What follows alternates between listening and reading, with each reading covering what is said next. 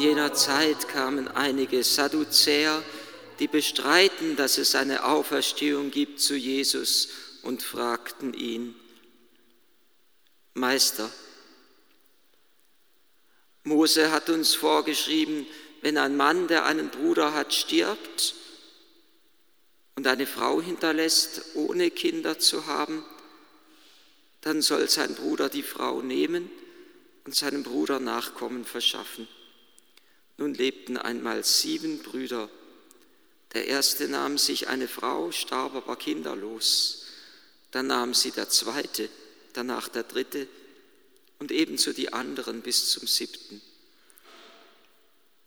Sie alle hinterließen keine Kinder, als sie starben. Schließlich starb auch die Frau. Wessen Frau wird sie nun sein bei der Auferstehung? Alle sieben haben sie doch zur Frau gehabt. Da sagte Jesus zu ihnen, die Kinder dieser Welt heiraten und lassen sich heiraten. Die aber, die gewürdigt werden, an jener Welt und an der Auferstehung von den Toten teilzuhaben, heiraten nicht, noch lassen sie sich heiraten. Denn sie können auch nicht mehr sterben, weil sie den Engeln gleich und als Kinder der Auferstehung zu Kindern Gottes geworden sind.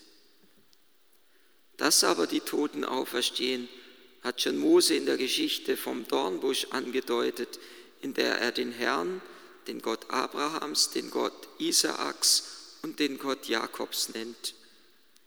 Er ist doch kein Gott von Toten, sondern von Lebenden, denn für ihn leben sie alle.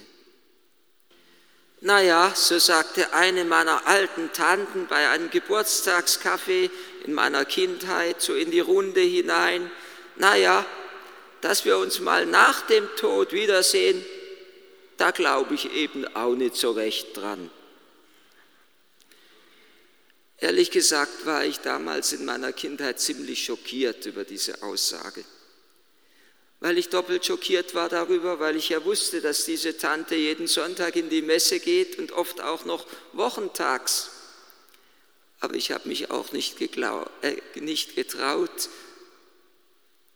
dazu zu bekennen, dass ich an die Auferstehung der Toten glaube, zumal ich befürchtet hatte, von diesen Herrschaften ohnehin nur belächelt zu werden. Und ich habe mir auch nicht getraut, sie zu fragen, was ja eigentlich interessant gewesen wäre, ob sie nur nicht an die Aufer ob sie generell nicht an die Auferstehung der Toten glaubt oder ob sie nicht daran glaubt, dass wir uns nach der Auferstehung begegnen und wiedererkennen werden oder ob sie vielleicht gar nicht an die Auferstehung des Leibes glaubt. Ich glaube, wir bekennen es doch immer im Glaubensbekenntnis, im großen Glaubensbekenntnis. Wir erwarten die Auferstehung der Toten und das Leben der kommenden Welt. Oder wie wir es meistens im allgemeinen Glaubensbekenntnis dann sprechen, wir glauben an die Auferstehung der Toten und das ewige Leben. Und ein wenig bedauerlich finde ich, dass ein Vorschlag, der vor Jahrzehnten von Rom aus der Kirche in Deutschland gemacht wurde oder eine Bitte nicht umgesetzt wurde. Es war nämlich die Bitte oder die, die geradezu die, die, die Forderung, doch dieses Glaubensbekenntnis wieder nach dem lateinischen Wortlaut wörtlich zu übersetzen, was nie geschehen ist in der deutschen Kirche. Da heißt es nämlich, im lateinischen Carnis Resurrektionem. Ich glaube nicht einfach an die Auferstehung der Toten irgendwie als Geist, sondern ich glaube an die Auferstehung des Fleisches und das ewige Leben. Offensichtlich wollte man diese Auferstehung des Fleisches den Gläubigen nicht mehr zumuten. Schwer verständlich, was mit diesem Begriff Fleisch gemeint sein könnte. Schwer verständlich, noch eine, eine, eine Auferstehung des Leibes glauben zu wollen in dieser unserer Zeit, wo wir doch alle wissen, dass der Leib im Tod zerfällt. Und wir beten es ja auch. Wir haben es eben erst wieder gebetet, vor wenigen Tagen am Allerseelentag, im Stundengebet, im Hymnus. Wenn wir im Tode leiblich zerfallen, sind wir im Geist schon jenseits der Schwelle ewiger Nacht. Und nicht anders in der Messe für die Verstorbenen in der Privation, wo wir beten, wenn die Herberge unserer irdischen Pilgerschaft zerfällt, ist uns im Himmel eine ewige Wohnung bereitet. Also die Herberge, unser Leib ist wie eine Herberge für unsere irdische Pilgerschaft. Aber diese Herberge zerfällt und im Himmel ist uns eine ewige Wohnung bereitet. Wir glauben zum einen, dass der, wir glauben an die Auferstehung des Leibes und wir wissen zugleich, dass unser irdischer Leib in der Erde zerfällt. Romano Guardini hat den kühnen Vergleich gewagt und unsere leibliche Auferstehung mit dem Samenkorn und der Pflanze verglichen. Das Samenkorn, das in der Erde zerfällt, aus dem aber die neue Pflanze entsteht.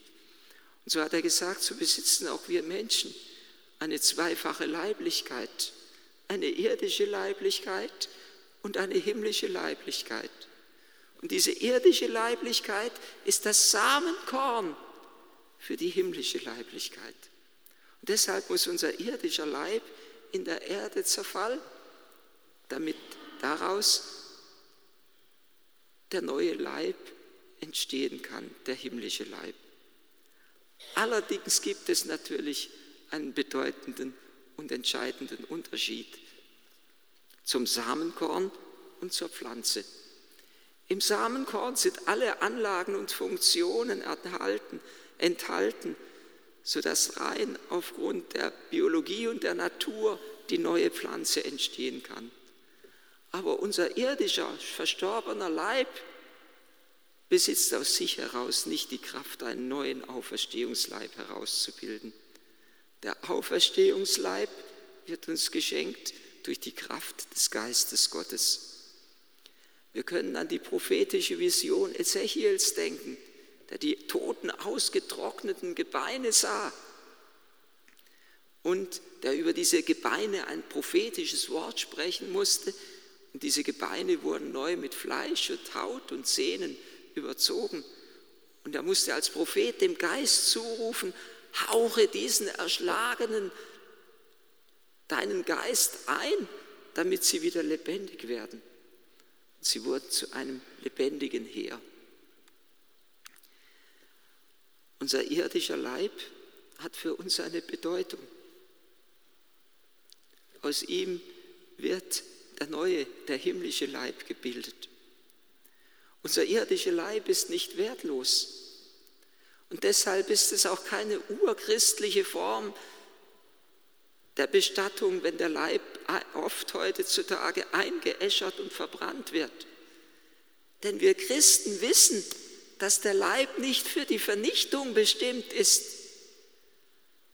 sondern dass wir in unserem Leib jetzt schon etwas herausbilden, was für die Ewigkeit bestimmt ist. Und gerade wenn wir dieses prophetische Bild Ezechiels annehmen oder anschauen, dann wird uns doch deutlich, dass der Auferstehungsglaube letztendlich ganz eng verbunden ist mit unserem Glauben an die Macht und Wirkkraft Gottes. Ob wir Gottes Macht und Wirkkraft etwas zutrauen, was, uns, was über unsere menschliche Kräfte hinausgeht. Ob wir ihm etwas zutrauen, was wir menschlich nicht machen können. Letztendlich liegt ja hier in diesem etwas absurden Beispiel, dass, ein, dass eine Frau sieben verschiedene Männer hatte, gerade im Hintergrund etwas, das auch irdisches Leben menschlich nicht machbar ist. Dass es auch, wenn irdisches Leben entsteht, zwar die Liebe und Hingabe zweier Menschen bedarf, aber letztendlich immer noch etwas von Gott her, von seiner Schöpferkraft her dazukommen muss. Und genauso müssen wir auch Gottes Schöpfermacht zutrauen, dass er in unserer äußersten Ohnmacht etwas hinzugibt, was uns neues Leben schenkt. Und ich glaube, es ist nicht nur eine Frage unseres Glaubens an Gottes Macht und Kraft und Schöpferkraft, sondern der Auferstehungsglaube hängt auch ganz eng damit zusammen, ob wir Gott glauben können, dass er uns liebt. Denn Liebe will Ewigkeit. Liebe will nicht nur Zeit. Wenn ich einen anderen Menschen liebe, dann sage ich ihm nicht, ich liebe dich heute mal, ob ich dich morgen noch liebe, weiß ich nicht, sondern sage ich ihm, ich liebe dich über die Zeit hinaus. Ich bin einmal erschrocken, als ein Ehepaar vor der Hochzeit zu mir sagte, Herr Pater, können wir das eigentlich bei dem Eheversprechen nicht weglassen, wo man da verspricht, ich will dich lieben, ähm, wie, wie heißt es, ich will dich lieben, bis der Tod uns scheidet. Können wir dieses bis der Tod uns scheidet nicht weglassen? Ich sage, nein, das können wir natürlich nicht weglassen. Das gehört zur offiziellen Form des liturgischen Eheversprechens. Aber es wird mir ein wenig unwohl, wenn Sie sagen, Sie wollen das nicht sagen, bis der Tod uns scheidet. Wollen Sie sich nur für Zeit lieben? Dann können Sie die Ehe nicht eingehen. Sagten Sie beruhigend, für mich beruhigend, nein, ganz im Gegenteil. Wir wollen doch sagen, dass wir uns nicht nur bis zum Tod, sondern auch darüber hinaus lieben. Dann sage ich, das ist Ihnen natürlich nicht verboten. Sie sollen nur das Mindestversprechen ablegen bis zur Stunde des Todes. Aber dass Sie sich darüber hinaus lieben, ist umso schöner. Liebe will nicht die Zeit, sondern Liebe will die Ewigkeit. Wenn wir glauben, dass Gott uns liebt und dass er uns einen ewigen Bund, einen Liebesbund mit uns schließen möchte, dann können wir ihm doch auch glauben, dass er uns nicht nur für eine gewisse Zeit, diese unsere Lebenszeit haben möchte, sondern dass er uns für die Ewigkeit haben möchte. Und wenn er die Kraft hat, aus dem Nichts uns ins Dasein zu rufen, dann wird er doch auch die Kraft haben, aus unserem toten Leib einen neuen, lebendigen Leib entstehen zu lassen. Und er wird all das erwecken, was der Liebe würdig ist, was dunkel und Tod und Sünde ist, bleibt im Grab, bleibt im Tod. Das muss Gott sei Dank nicht mehr mit uns auferstehen. Aber das, was Liebe war in unserem Herzen, was gut war, was wahr war, was schön war, was Heiligkeit war, das verlangt nach Ewigkeit. Das möchte auferstehen und das möchte der Herr zu neuem Leben erwecken. Es ist die tröstliche Botschaft des Christentums, dass unser irdischer Leib nicht bedeutungslos und belanglos ist. Ich bin überzeugt, dass wir ein Lächeln von Mutter Teresa auch in der Ewigkeit haben werden und nicht anders ihre strahlenden Augen. Ich bin überzeugt, dass all das, was gut an uns ist, dass der Herr das erwecken möchte, um es bei sich im Himmel zu haben. Und an ihm selbst ist uns ja in strahlendster Weise sichtbar geworden, was der Auferstehungsleib besagt. Er ist nicht mehr diesen irdischen Grenzen unterworfen. Der auferstandene Herr geht durch verschlossene Türen. Er ist ein ganz neuer Leib. Die Jünger erkennen ihn oft nicht. Die Emmaus-Jünger oder am See von Tiberias oder Maria Magdalena. Und dennoch ist es kein anderer Leib. Es ist ein und derselbe Leib. Er sagt ja zu den Jüngern, sieht zu Thomas, fass meine Hände und meine Seite an, sieh meine Wundmale. Es ist der Leib, mit dem ich gelitten habe mit dem ich mein Leben für euch hingegeben habe. Und er sagt auch zu ihnen, kein Geist hat Fleisch und Knochen, wie ihr es an mir seht. Und er isst vor ihren Augen sogar ein Stück gebratenen Fisch.